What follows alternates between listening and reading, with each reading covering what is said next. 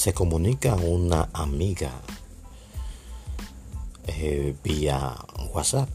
Me dice que necesita urgente hablar conmigo. Me dice que, mm, que ha empezado una relación con una persona. Em, bueno, cabe destacar Cabe destacar que esta persona, esta amiga, tiene mucho tiempo sola. Bastante, bastante. Eh, podría decir que algo, alguno más de 10 años. Bueno, ok. Entonces ella me dice que ella no quería eh, tener una relación, sino algo amistoso, pero a la persona insistir tanto, ella accedió a formalizar esta relación. El motivo por la cual ella decide comunicarse conmigo es porque eh, después de una semana, la persona en cuestión empieza a cuestionarla por su vida pasada, empieza a preguntarle eh, eh, formas y gestos, eh, o sea, cómo, cómo, ella tiene relaciones sexuales. Escuchen esto, esto cuando ella me contó esto, la verdad que me quedé sorprendido y wow. Y aún con todo esto que ella me, me, está contando, me está confesando, y eso que estoy obviando algunas cosas. Encima de eso, ella me pregunta, ella me hace la pregunta que si esa relación es de Dios. Eh, esa pregunta me sorprendió aún más. Me pregunta que si esa relación es de Dios. Entonces yo le dije que si era empezando la relación, siempre, siempre, eh, si empezando la relación, esta persona se toma esas libertades, si empezando la relación, esta persona se atreve a tocar temas que por el, por el corto tiempo de la, de la relación no, no se deben tocar. Y alguna cosa más que repito, estoy obviando. Yo le dije, ¿qué piensas tú? ¿Es de Dios o no es de Dios? Porque hay que tener, hay que tener dos dedos de frente para uno entender que desde el principio esta relación se formó dañada o la persona en cuestión, la persona que quiso eh, sostener una relación con ella, vino de donde yo no sé de dónde, con la mente dañada. Porque a quién, a quién se le ocurre eh, cuestionar a una mujer por, eh, por, su vida pasada. ¿A quién, a qué hombre se le ocurre eh, en una relación temprana hacer que, que, la mujer hable de su, de su actividad sexual, de cómo ella sostenía relaciones con su ex esposo. Eso es enfermizo. Entonces le dije que la pregunta, la pregunta estaba de más. Eso es, eso, eso se sobreentiende. Que es que esa relación no es de Dios. Y esto, esto me da, me da base para, para preguntarme, ¿qué está pasando con las personas? ¿Qué está pasando con, con, con el cristiano de hoy? ¿Qué relación, ¿Qué conocimiento tiene el cristiano de hoy de Dios, de, sus, de su palabra, de sus estatutos? Porque esto es increíble lo que está pasando. Porque hay personas que se están llenando la boca. Se llenan la boca diciendo, yo soy cristiano. Pero, pero en sus actos y en, sus, en su forma de expresarse, en su forma de vivir, niegan esto, lo niegan totalmente, ya que la palabra de Dios dice que tenemos que ser ejemplo, ejemplo para aquellos que nos ven. Eh, Pablo le dice a Timoteo, sé ejemplo a los creyentes en palabra, conducta, amor, espíritu, fe y pureza.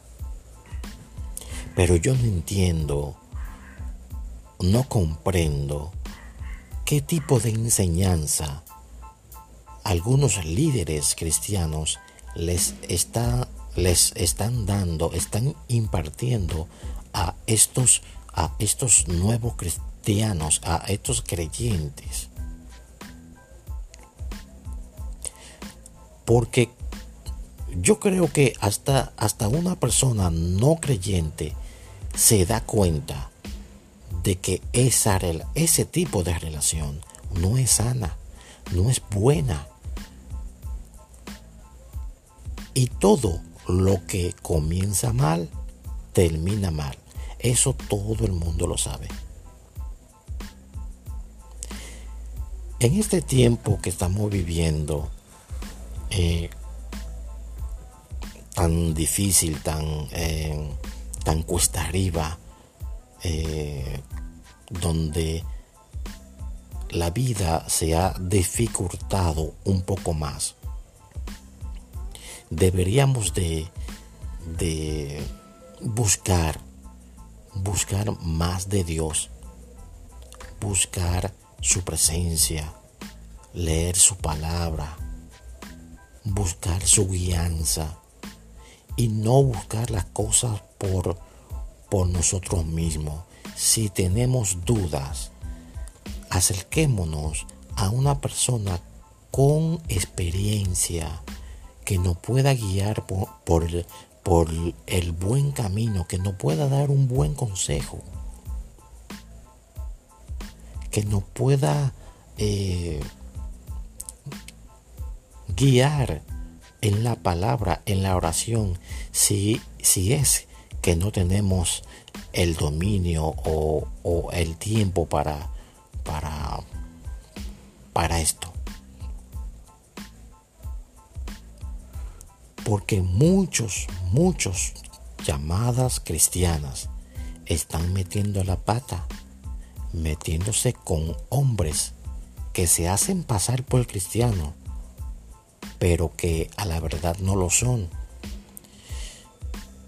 Tengo un ejemplo muy cercano, una amiga, eh, ella es de, de, de, Colombia, si, ah, si no mal recuerdo, es de Colombia, sí. Yo la aconsejaba y yo le decía que investigara, que que se seleccionara de la persona, de esa persona con quien ella quería casarse, quería irse al país de esa persona y quería casarse con él. Pero que esa persona había salido, había salido de la cárcel recientemente. Entonces yo le aconsejaba y le decía que, que no cometiera ese error o no diera ese paso sin ella estar segura del tipo de persona que es. Uh, grave error. Ella se llevó de, la, de, de sus necesidades carnales. Ella se llevó de, de, las, de las palabritas bonitas, de los piropos, de los halagos. La última vez que yo conversé con, con esta persona,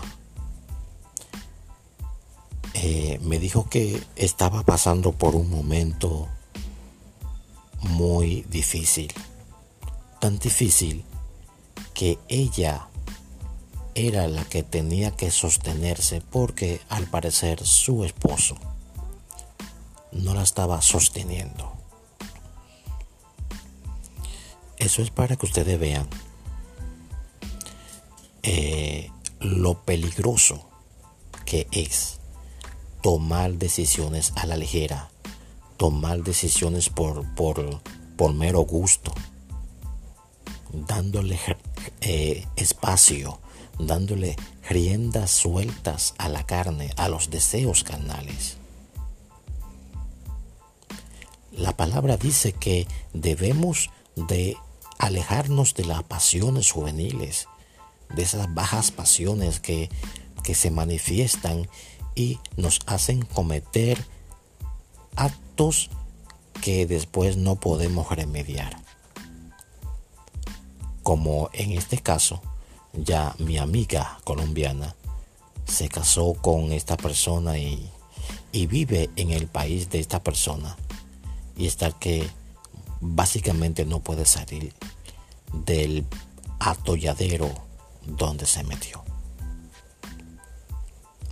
Esto es para que reflexionemos si alguna mujer, alguna hermana en Cristo o, o no creyente llega a escuchar este audio.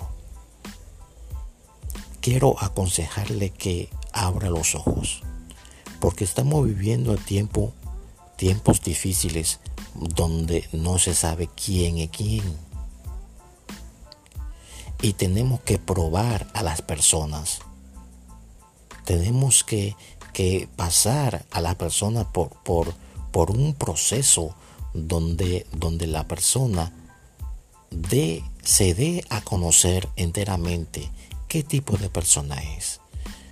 Como dice un dicho muy popular en mi país, cara vemos, corazones no sabemos. Esto es Ministrando Vida Estudios.